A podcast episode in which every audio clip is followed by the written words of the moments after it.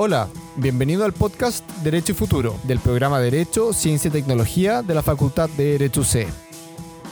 El día de hoy conversamos con la abogada experta en contratación de tecnologías y privacidad, Paulina Silva. Paulina es abogada de la Universidad de Chile y máster en Derecho Comercial con especialización en Derecho Informático de la Universidad de Melbourne, Australia. Además, es directora de la Alianza Chilena de Ciberseguridad,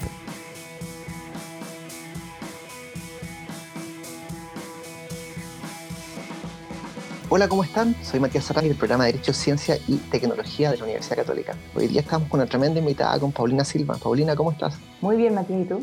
Muy, muy bien, muchas gracias. Veníamos conversando hace harto rato con Paulina. El problema es que nos entretuvimos y nos quedamos conversando de muchas cosas con respecto, en este caso, a la transferencia internacional de datos, los diferentes estándares que hay entre Europa, eh, qué es lo que significa la relación con China, efectivamente, cuáles son los países con los cuales Chile eh, o países de la región están negociando y, por tanto, cómo nos afectaría. ¿Qué es lo que ha pasado últimamente, Paulina, si nos puedes contar en, en materia de transferencia internacional de datos, protección de datos personales? ¿Qué es lo que ha pasado? ¿Cómo se ha movido el ambiente en este último tiempo? El ambiente de transferencia internacional de datos, Matías, está súper, súper, súper convulsionado, en particular este año, porque se dictó finalmente la sentencia del caso Schrems 2. Eh, Max Schrems es un abogado de privacidad austríaco que desde que estuvo en, California haciendo estudios, eh, empezó a, a interiorizarse en el tema de la transferencia internacional de datos y a reflexionar en torno a cuán segura o cuáles eran las medidas específicas que debían establecerse para restringir el flujo de datos de ciudadanos europeos a Estados Unidos, principalmente en función de el acceso súper amplio que puede tener el FBI el NSA eh, o, que, o, que, estas instituciones pueden exigir de empresas norteamericanas cuando estas empresas están haciendo tratamiento de datos de ciudadanos europeos. Este tratamiento está ocurriendo en Estados Unidos y por lo tanto las, la, la, las agencias, el FBI o el NSA pueden tocarle la puerta a, esta, a estas empresas y pedirles eh, en forma como tanto tecnológica, como, tanto tecnológicamente como de fondo, un acceso súper, súper amplio a esta información. Entonces, lo que sucedió en julio de este año es que la estructura que inicialmente que estaba establecida para los flujos transfronterizos entre Europa y Estados Unidos es una estructura que se declaró inválida. Lo que hace GDPR, que es el, Reglamento General de Protección de Datos de Europa, es establecer una serie de restricciones bastante estrictas, pero amplias, definidas en forma amplia, para la posibilidad de sacar los datos de Europa hacia otro lado del mundo. Y esto es, es bastante lógico que una legislación de protección de datos quiera hacer esto, porque, por un lado, el transferir datos es súper fácil. Eh, eh, yo, yo, me demoro lo mismo mandándote un correo a ti de, de, de, de la reina a, no tengo idea, a, la cisterna, como, como lo mando de la cisterna a Nepal, ¿te fijáis? El, el, movimiento de, datos es súper fácil, pero eso tiene la consecuencia lógica de que el tratamiento, que es como el hecho, el, el, hecho grabado, ¿cierto? El tratamiento de datos va ocurriendo en distintos países, países que lógicamente tienen una cobertura, en el fondo, un, un, un ámbito territorial, su ley tiene un ámbito territorial. Por lo tanto, es fácil que este hecho grabado se vaya moviendo, tremendamente fácil, se vaya moviendo eh, por distintos lados del mundo. Por lo tanto, lo que hace GDPR en principio y en general las normas, la Directiva 95 de Europa eh, también lo hacía, uh -huh. es restringir, por un lado, las transferencias internacionales de datos personales y, por otro lado, no solo GDPR, sino otros, eh, otros países, como tú bien sabes, probablemente de China, estableciendo regulaciones de localización de datos. O sea, van a haber ciertos datos que si tú los quieres sacar vas a tener que cumplir con ciertas, con ciertas eh, eh, características o requerimientos, pero van a haber otros datos que vas a obligatoriamente a, a, tener que tenerlos en la jurisdicción donde se generaron, ¿cierto? Ahí agarraste un tema súper, súper interesante, que, que es la geolocalización del dato, ¿no? La localización física del dato. Eh, ¿En qué estamos en Chile? ¿Se está discutiendo algo parecido al tema? ¿Hay movimientos? En Chile, a ver, bueno, la ley de protección de datos no establece ninguna, ningún requerimiento de localización. Es más, la ley de protección de datos no regula la transferencia internacional de datos, por lo tanto, no tiene que hacer nada, señor. Basta con que haga un tratamiento legal bajo alguna de las dos bases de legalidad y un tema de ley, pero eh, y, y, en el fondo que cumpla ya sea con la cesión o la transferencia a un mandatario, pero si lo manda a China, o lo manda a Uruguay, o lo manda a Las Condes, da igual, tiene que hacer exactamente lo mismo. Entonces, por un lado, no hay una regulación de la transferencia del dato y no hay una restricción específica de que el dato salga de Chile. Y existen algunas obligaciones de localización, eh, pero son sectoriales, pero no hay, no hay normas transversales que restrinjan o que regulen de alguna manera la transferencia internacional de datos en Chile. Si lo hace el proyecto de ley de una forma bien parecida a lo que, a lo que hace con, con GDPR, eh, vamos a ver si es que la Autoridad de Protección de Datos en Chile eh, va a ser como tan tremendamente estricta como es la autoridad europea, porque ah, eh, como opinión personal me parece que no hay muchas dudas de que esta es una autoridad muy estricta, como que interpreta o, presume constantemente, lo que es lógico, pero presume un, desbalance eh, o una asimetría entre las posiciones de, los sujetos que está regulando y por lo tanto genera una regulación protectora para quien está en una situación de desprotección que es el titular del dato. Hay un tema que es extrajurídico de alguna manera, ¿no? Eh, para el mundo em, comercial, ¿Qué significan los datos? ¿Por qué le hago pregunta cómo lo ves tú? hemos hablado en algún podcast de, un discurso que me gusta mucho, un supremo inglés, que él dice, el abogado de derecho comercial históricamente tenía que entender la plata, cómo funcionaba, cómo o el dinero, ¿no? Cómo, cómo se movía el dinero. dice, pero el abogado de derecho comercial de, de ahora, ya ni siquiera del futuro, tiene que entender cómo funcionan los datos, porque la mayor parte del servicio está de alguna forma relacionada, relacionada con datos.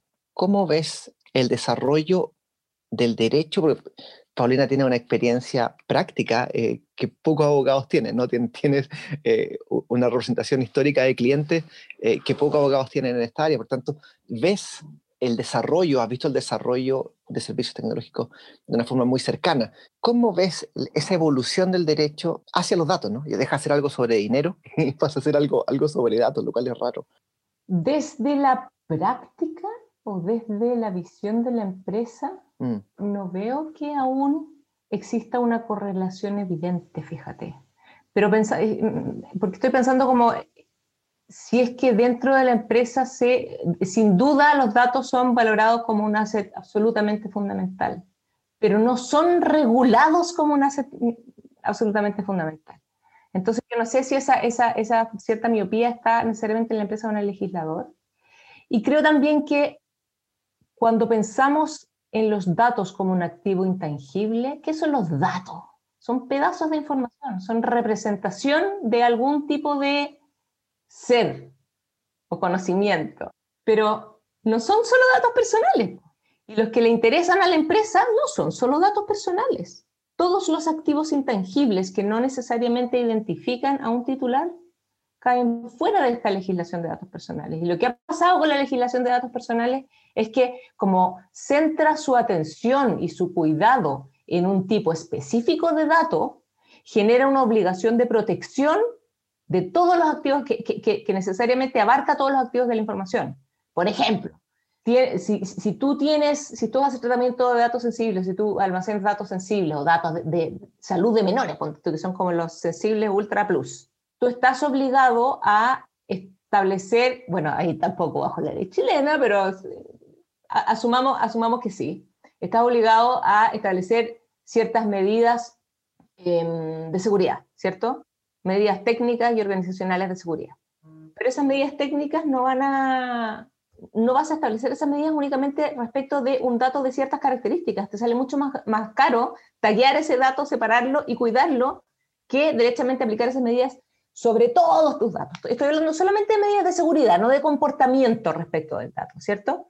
Pero no, no sé si será necesaria esta reflexión, pero no la veo, por lo menos una, una reflexión más bien conceptual en torno a cómo se protegen todos los datos, cómo se protegen todos los activos de la información. Y creo que tiende a haber una confusión cuando hablamos de la legislación de datos personales, como si protegiera todos los activos de la información, cuando en realidad no lo hace. Y esos otros activos de la información muy probablemente, por eso no estoy tan segura de, que se justifique una regulación tan estricta respecto de todo, muy probablemente no quieres que esos activos de información, no dato personal, no objetos de cuidado, entren en este realm de, tan estricto, ¿te fijáis? Existe, y, ahí podemos también conversar, por ejemplo, sobre la diferencia entre qué es lo que protege el derecho de propiedad intelectual, protege la idea o la expresión de la idea, y, esta, y esta noción de que las ideas en sí mismas no deberían ser apropiables, porque económicamente tampoco es, muy adecuado que, sean tremendamente apropiables y que, limiten el juego de piernas de quien sea que pueda apropiarse esta idea o hacer suya esta idea y, moverla, manifestarla expresarla de distintas maneras. los secretos industriales juegan un rol súper importante ahí, no solo la propiedad intelectual.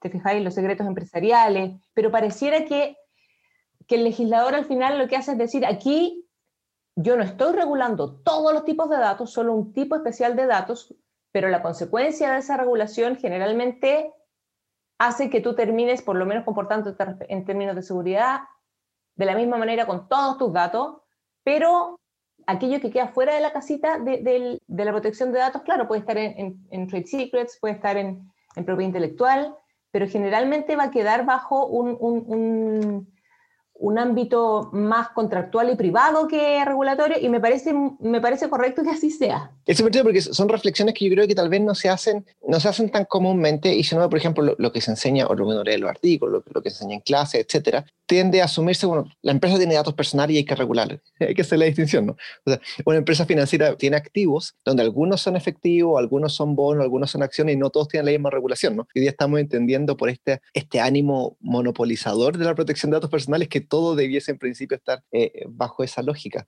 Y, y, agrégale a eso la pata de la ciberseguridad y la regulación de infraestructuras críticas. Porque si yo soy, un banco es el mejor ejemplo. Yo soy una institución financiera y tengo en un mercado o, o, en una legislación más madura, esto regulado por un lado por datos personales, porque tengo datos personales y los datos financieros son datos protegidos, no son datos especialmente protegidos, pero son datos regulados en forma particular y especial, ¿cierto?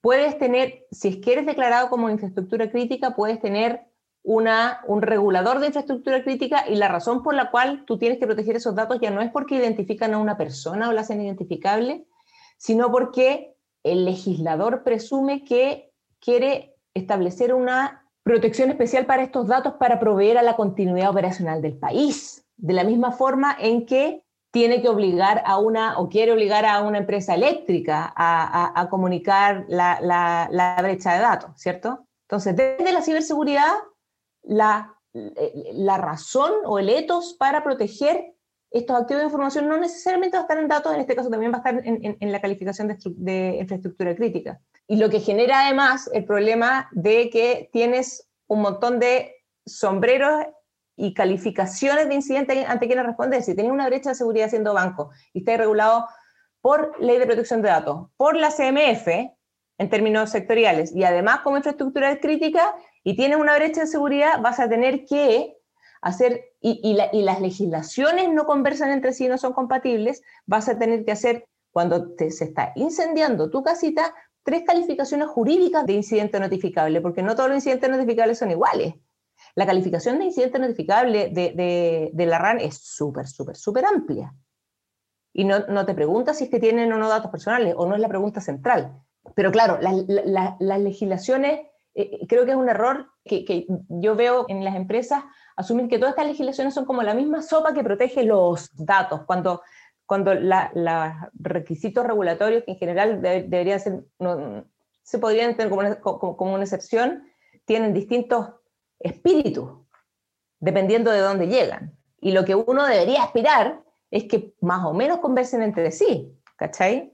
Ahí simplemente, de repente para la gente que está escuchando y, tal vez no conoce, esas obligaciones de incidente lo ponen diferentes reguladores que en caso que alguien haya hackeado, haya podido entrar, hay alguna fuga de datos y la empresa se entere, la empresa tiene cierto tiempo en, informar a la autoridad, mira, tuvimos una brecha de seguridad y, y ahí Chile tampoco está muy peor en relación eh, a otros países en Europa.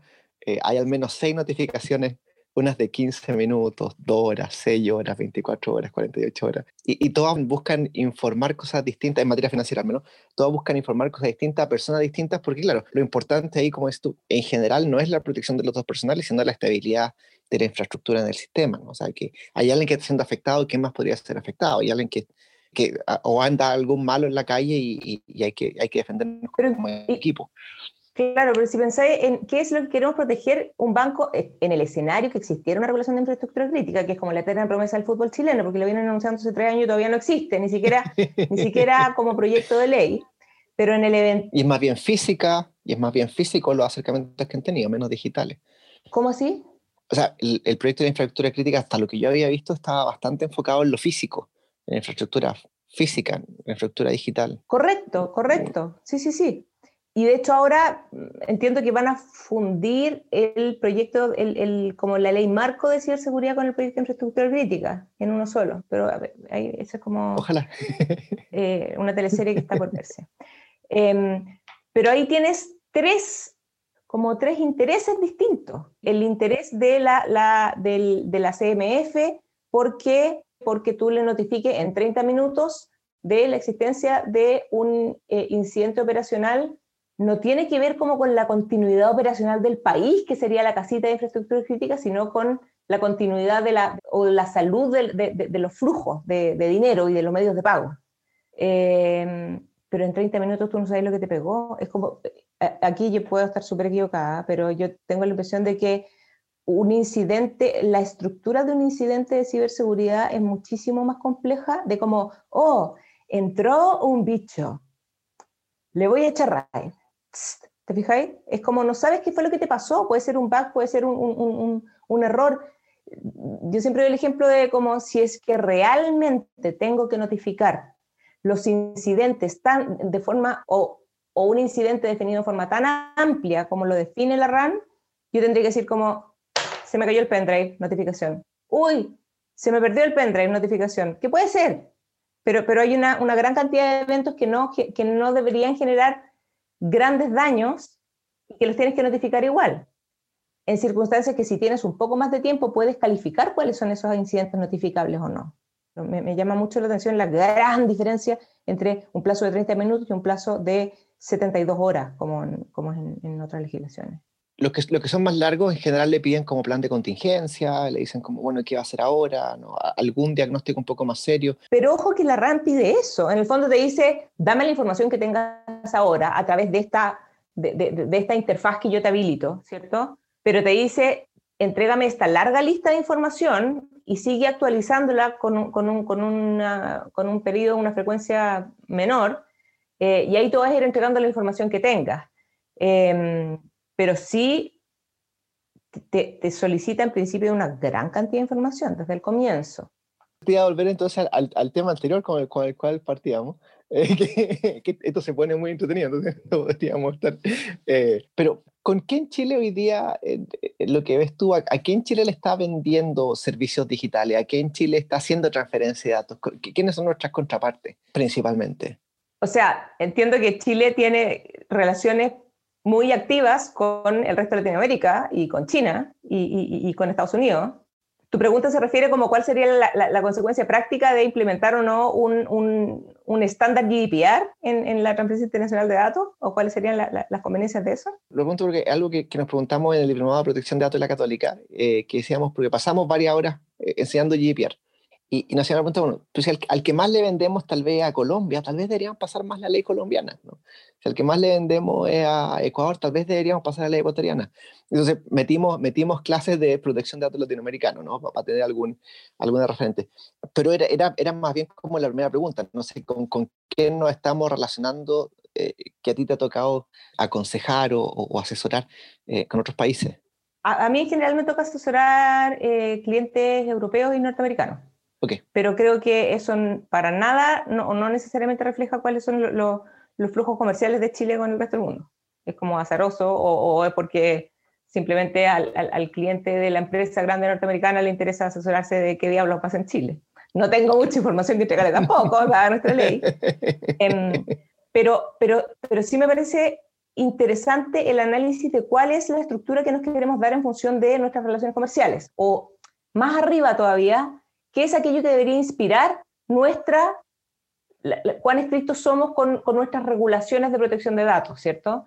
Yo en principio, esto es algo que estoy como conversando ahora no, no, no, no, no le da mucha vuelta, pero en principio tendería a pensar que la razón por la cual se regula en forma estricta este mundo del derecho debería tener más que ver con el deseo de establecer protecciones específicas, más allá que acomodarnos al, al, flujo de datos comerciales de un momento histórico determinado. ¿Cachai?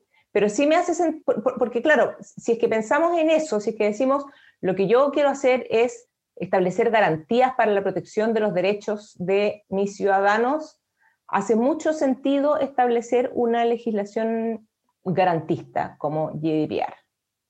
Al final es, como todo en la vida, es, como una opción de exclusas, de, abrir o cerrar exclusas, eh, entre ser más o menos, no sé si, si protector o garantista, si quieres. Y en ese sentido, si es que nuestra opción es proteger los derechos de los ciudadanos, que es algo que me parece correcto, creo que el argumento de si nosotros somos declarados legislación adecuada, esto va a generar una eh, explosión de relaciones comerciales porque toda Europa va a querer, querer venir a poner su data center en Chile, me parece falaz por lo menos, ¿cachai? O me parece wishful thinking.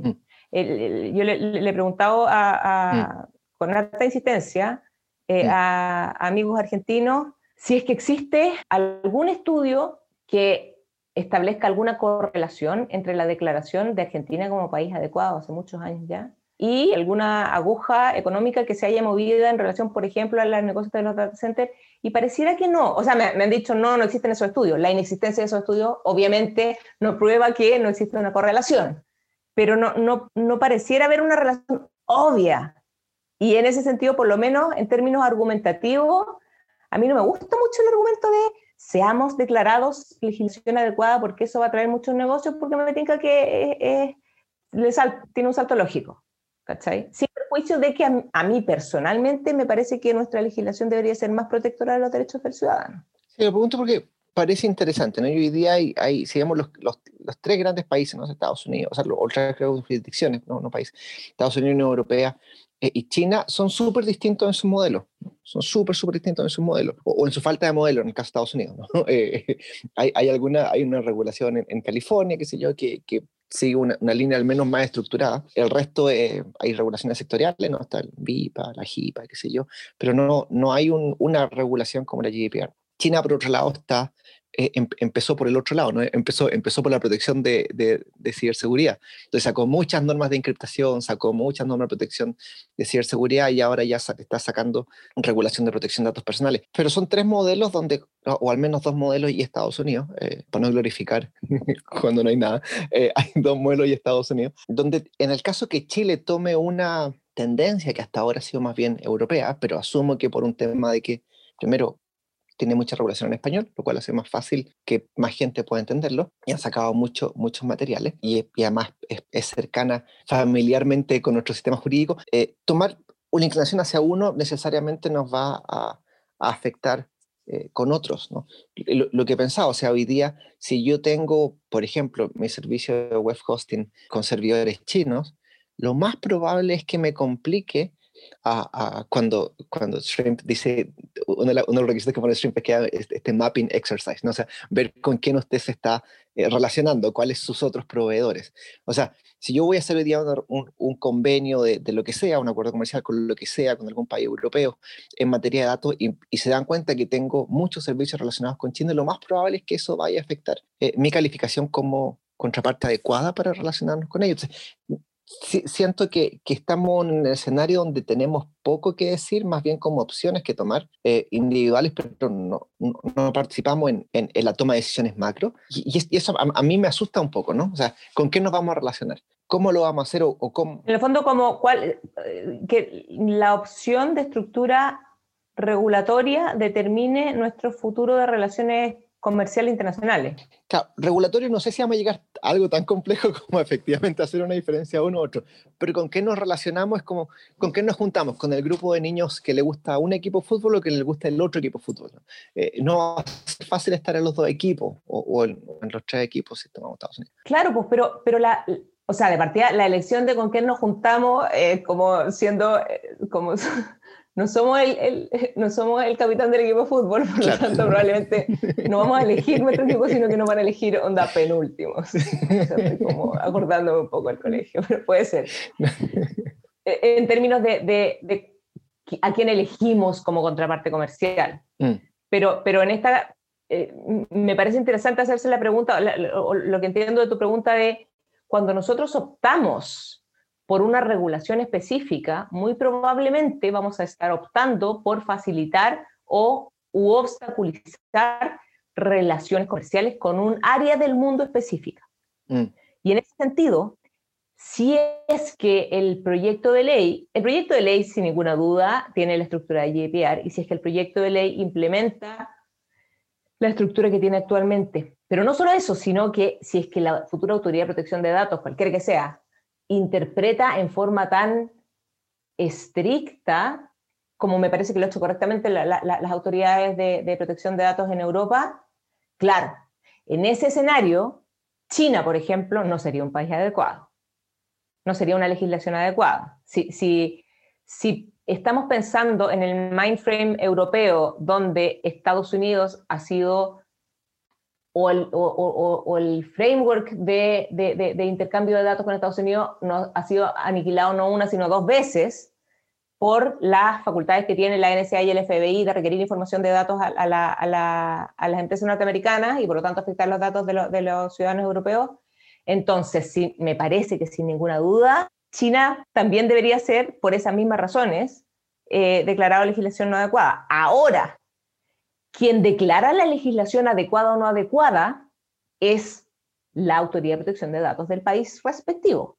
Pasó, por ejemplo, que Colombia declaró adecuado a Estados Unidos, muy probablemente por razones comerciales, pero, y eso generó mucho ruido, pero no necesariamente, en el fondo es como una pata adicional. Una es qué es lo que señala la ley y qué es lo que tiene que tomar, y porque la ley señala qué es lo que se va a tomar en consideración para eh, determinar si es que una legislación es adecuada o no. Y otra cosa es qué es lo que va a decir la Autoridad de Protección de Datos cuando las declare adecuadas. A mí me late que una futura Autoridad de Protección de Datos, dado que el día 1 de vigencia de la ley ninguna legislación es adecuada porque no, no existió una declaración de adecuación, lo que hace la Autoridad de Protección de Datos eh, va, a ser declaramos adecuados a todos los que ya han sido declarados adecuados por, por eh, GDPR. Y ahí se ahorran una parte de la pega. Y vamos a poder intercambiar datos con Japón y con Isla de Man y con países grandes y chicos que no son tantos tampoco. Si son poquitos, son, son, son eh, Argentina, Uruguay, Faroe Islands, Japón, Nueva Zelanda, Canadá bajo ciertas circunstancias y Estados Unidos ya no. Pero claro, va a depender de una calificación adicional, no necesariamente de lo que, de lo, de lo que señala la ley. Es que ese es el problema, porque como nos, nos, desordena, nos desordena eh, el que hayan países tan distintos, porque Estados Unidos está en la punta de la tecnología, están sacando el mayor desarrollo en software, lo que sea, ¿no? Eh, los chinos son masivos, o sea, hacen cualquier cosa en mucho y muy intensamente y barato, y etcétera, de buena calidad, no quiero ofender necesariamente a los chinos. Y Europa, y Europa que no, en materia tecnológica y en materia de masividad está más bien por detrás, ¿no? No son punta de, ni en, ni en creación ni en masificación de la tecnología, pero son los que están fijando la pauta en materia estándar. Entonces, lo ideal sería que estuvieran juntos y que nos la vida más fácil para no tener que tomar esa decisión. Pero, pero al final es como con qué no, no hace las relaciones comerciales como empresa, ni siquiera como, como, como regulador, no una empresa de telecomunicaciones grande, con quién se relaciona, lo más probable es que le cierre las puertas con uno de los otros. Sí, sí, pero ese cerrar de puertas primero no es, no es absoluta y no, no es final, va a requerir un ejercicio de, implementación de ciertas soluciones. Porque claro, en principio las transferencias internacionales de datos están prohibidas, salvo que estés en alguno de los escenarios que te permite la ley. Uno de esos escenarios es la declaración de adecuación, que, y, es precisamente la declaración de adecuación con Estados Unidos lo que se cayó con el caso Schrems, porque el, el, Privacy Shield era una declaración de adecuación con ciertas características específicas. Pero tienes otras herramientas súper difíciles de implementar, sí, carísimas, pueden ser súper caras de implementar. Pero están las Binding Corporate Rules y están las, em, cláusulas contractuales estándar pero debería ser más bien ralentizar ciertas relaciones eh, en el evento que cumple la ley, y eso va a depender de cuán, de cuán estricta va a ser eh, o, cuáles son las facultades que va a tener la Autoridad de Protección de Datos. Em, debería como demorarse más, más que impedirse, porque, porque no hay una prohibición absoluta. Y por lo tanto, también va a ser súper determinante no solo concentrarse, estoy pensando en el proyecto de ley, no solo concentrarse en la forma en que se regulan las declaraciones de adecuación, que es una puerta sino la forma en que se regulan las otras herramientas que tú entregas para poder hacer eh, transferencia internacional de datos. Y, ahí me parece que la ley de protección, el, proyecto de ley, tiene un espacio para no ser tan estricto como GDPR respecto de las otras herramientas. Quizás partir, partir de atrás, pero lo que hace un legislador, o lo que hizo GDPR, pensemos en GDPR, porque uno habla como los legisladores maduros de Europa y en realidad está hablando de Europa. Lo que hizo GDPR fue decir, usted no me saca datos de Europa, salvo que esté en la casita A, en la casita B, o en la casita C, o en la casita D. Y te entrega como seis casitas con distintos tamaños y ventanas. La casita A es la declaración de adecuación. Y todo el, el, el rollo que hubo respecto a Schrems está en esa casita. Porque obviamente cuando declaras un país adecuado no tienes nada más que hacer, simplemente puedes circularlo como si estuvieras dentro de tu mismo, de tu mismo vecindario, ¿cierto? Pero las otras casitas, donde las principales son las normas corporativas vinculantes y las cláusulas contractuales estándares son, son, son, otras herramientas que tú puedes utilizar para poder sacar los datos. Y como murió respecto a Estados Unidos, como murió Privacy Shield, que era el, el, estándar de, de, adecuación y los requisitos para, para, para, poder fluir los datos entre Estados Unidos y Europa, lo que, lo que hizo el Tribunal de Justicia fue establecer la necesidad de que se regulara en forma, o, establecer las bases para que se regule en forma más específica, tanto las Standard Contractual Clauses, que es la, la las cláusulas contractuales estándares y las normas corporativas vinculantes. Son otras dos herramientas. Entonces está por verse cómo, cómo se van a interpretar en Chile, que, que las establece también la legislación, el, por lo menos el proyecto de ley. Se, nos viene, se nos viene momento, eh, momento interesante. Paulina, para alguien que esté interesado en meterse en estos temas, porque son temas complejos, son temas que hay que, eh, eh, no hay regulación en Chile tanto que uno pueda como sentarse a estudiar y decir, ah, mira, ahora entendí la regulación bancaria, la, regulación de datos no funciona así. ¿Qué recomendación le darías para alguien que esté interesado en materia de tecnología, tecnología en general y derecho, o, de, o datos y derecho, o lo que sea, em, para meterse al mundo, ¿no? ¿Cómo prepararse? ¿Qué características tú sientes que has tenido que desarrollar en tu experiencia profesional? ¿Cuáles son como estos, estos key points? Em, cuando tú me dices meterse al mundo, es meterse al mundo de, de, como servicios legales en tecnología. Exacto. Em, yo hice un magíster hace una gran cantidad de años en, en Melbourne, el 2008, y donde hablábamos de Napster, el 2008. Y, y, y, el, el magíster eh, eh, era una especialización en, en Derecho Informático, pero aquello que aprendí en ese momento súper útil, lo pasé increíble, pero no es lo que aplico hoy en el 2020 con mis clientes, obvio, porque la tecnología ha ido cambiando. Por lo tanto, el, el, involucrarse en esta área del derecho a mí me parece fascinante, pero requiere eh, tiempo, o sea, requiere obviamente una pasión por lo que estoy haciendo, pero, pero requiere tiempo de estudio, de leer, inevitablemente, o escuchar podcasts, porque, porque a, mí me pasa tú cuando me, voy de vacaciones o, por distintas razones no, no, pesco mucho, como que muy rápidamente me quedo debajo de la micro. Eh, y eso es, es, interesante, pero es bien agotador también, ¿cachai? Eh, porque no puedes estar arriba de la pelota respecto de todos los temas que están pasando. Ponte tú, ahora último, a, mí me interesa un montón, un montón eh, AdTech. Quiero entender el, el, el mundo de, de, de como el, ecosistema de AdTech y MarTech y cookies y, banners y, todo lo que pasa detrás de esas bambalinas. Y también de, por, por, otras razones de, tratamiento de datos y elaboración de perfiles. Pero al final creo que es bueno estar leyendo y estar escuchando podcasts, ponte tú, como este. Pero hay un montón de podcasts, además es súper interesante, como cuando estáis haciendo el sábado, ¿qué le pasa a mí? Escucho algún podcast o escucho audiolibro. Ahora estoy escuchando uno que se llama Privacy is Power, que es un libro muy bueno de Carissa Bellis. Vamos a poner el link en, el, en la descripción del podcast, sí. Ah, súper, súper bueno. Está en Audible, súper bueno, súper entretenido. ¿De qué, se, ¿De qué se trata más o menos? Es un análisis bien general. De, de, de y, y yo, te, yo te diría como en términos bastante legos, es muy fácil de escuchar. No, no, no, no necesariamente tienes que ser abogado para escucharlo para nada, pero aterriza en forma actualizada las amenazas a tu privacidad y la forma en que pueden utilizarse esos datos de maneras que uno desde la candidez no sospecha. Es una crítica, es una crítica súper interesante. Tiene mucha casuística. Eh, choro, súper choro. Qué entretenido. Vamos a poner el, el, el, Paulina, muchísimas, muchísimas, muchísimas gracias por esta conversación. Oye, feliz, me entretuve mucho. Eh, darle, darle por mi parte el agradecimiento además a, los héroes del back office, a, a Dueña y al Antonio Valle, que hacen, hacen posible todo este trabajo. Nos vemos en un próximo capítulo. Chao, chao.